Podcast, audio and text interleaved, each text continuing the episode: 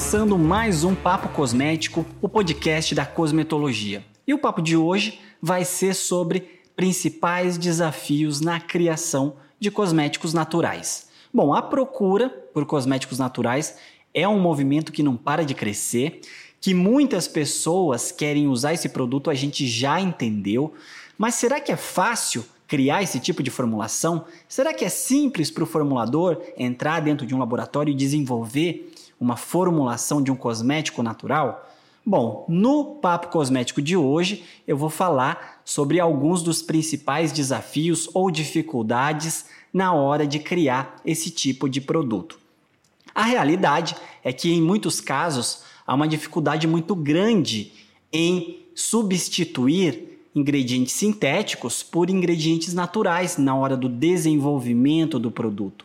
Isso acontece porque geralmente os ingredientes de origem sintéticas, ou também chamados ingredientes sintéticos, tendem a possuir um melhor desempenho ou uma melhor performance quando nós comparamos com ingredientes naturais. Então, se eu comparo, por exemplo, um ingrediente X sintético com o ingrediente X natural, pode ser que esse ingrediente sintético, ou em grande parte das vezes, esse ingrediente sintético, ele acaba tendo uma melhor performance quando comparado com o natural. E para que isso fique claro para você, eu vou dar algumas ideias, alguns exemplos de ingredientes. Nós temos, por exemplo, os surfactantes. Surfactantes ou tensoativos, você deve se lembrar, é aquela classe de ingrediente utilizada para promover limpeza, formação de espuma. Então, nós utilizamos muitos surfactantes em sistemas de limpeza.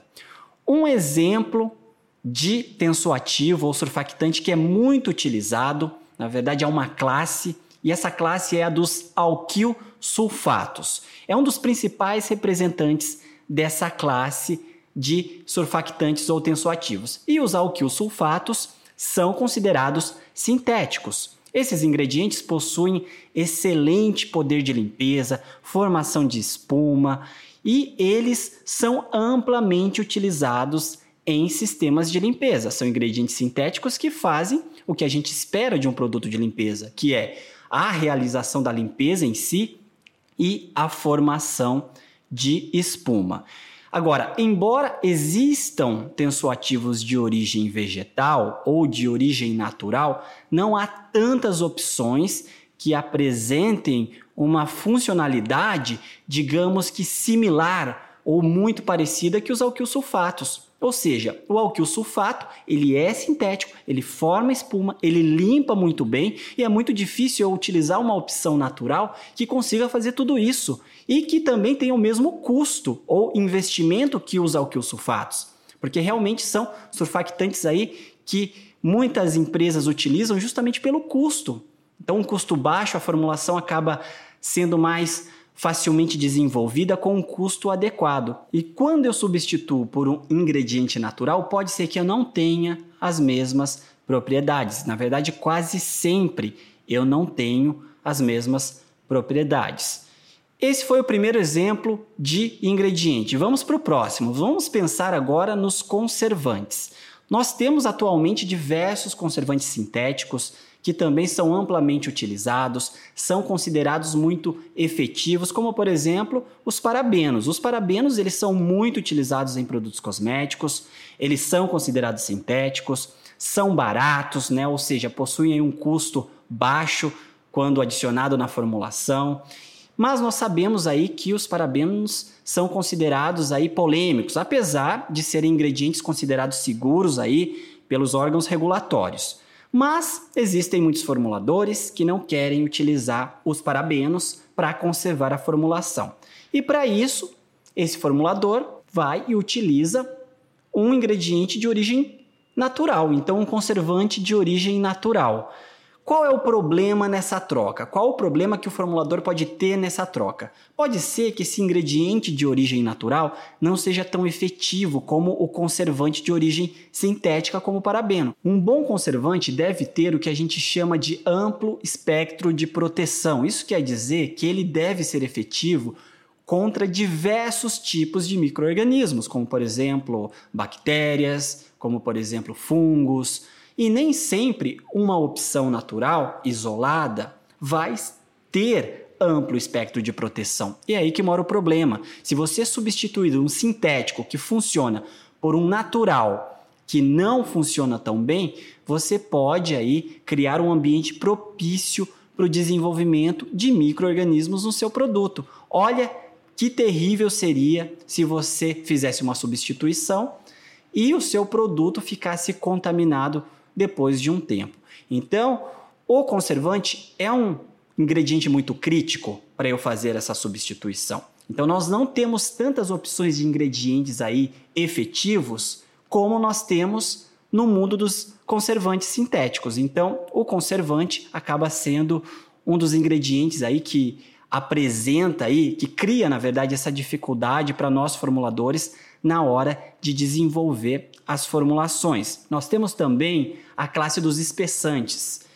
O espessante sintético, normalmente, ele deixa o produto com um brilho mais evidente, ele favorece a criação de diversas texturas, diversas consistências.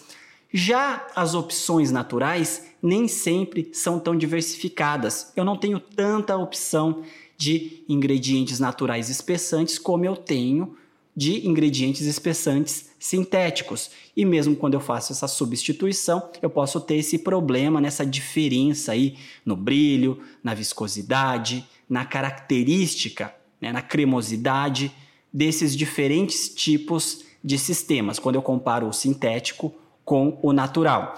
Posso citar também o desafio em relação a emocionantes.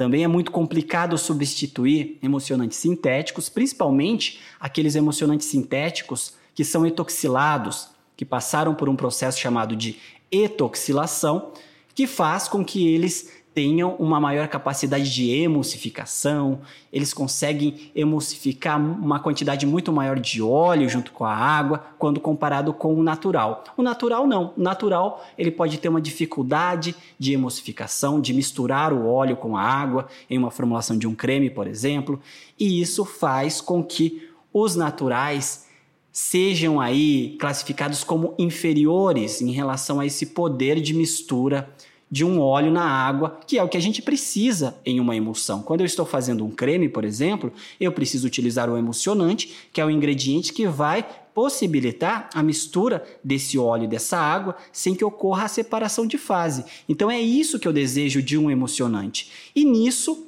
os sintéticos acabam sendo mais eficazes quando comparados aí com as opções naturais.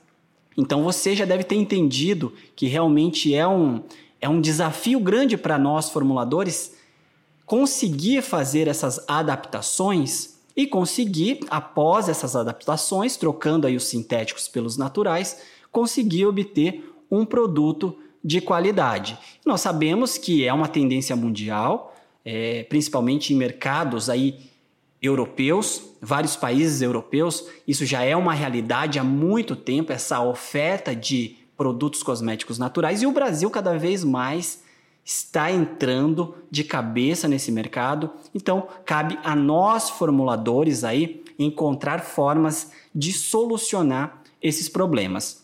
Apesar do grande desafio, agora eu vou acalmar um pouquinho você.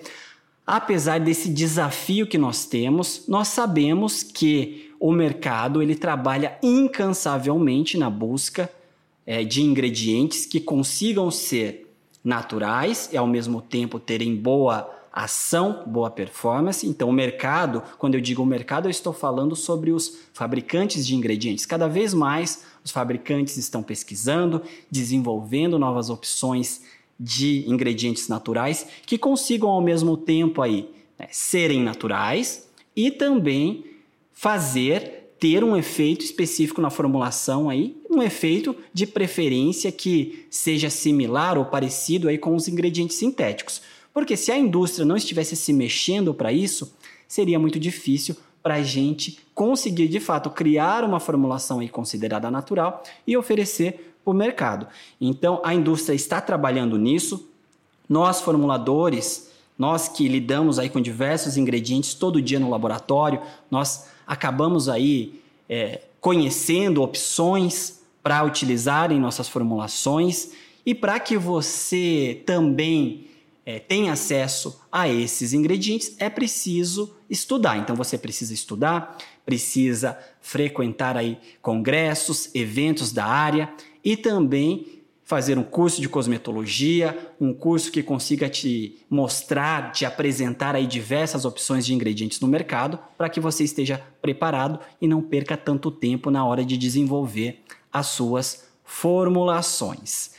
Bom, esse papo foi para te mostrar aí a realidade dos desafios e eu fiz questão de finalizar aí mostrando que é possível sim, contanto que você estude, contanto que você conheça as opções que nós temos no mercado, seja de tensoativos, seja de espessantes, conservantes, emulsionantes, dentre outras classes de ingredientes.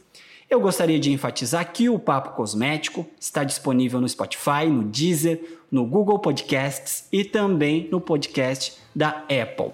E não se esqueça de seguir para você não perder nenhum episódio.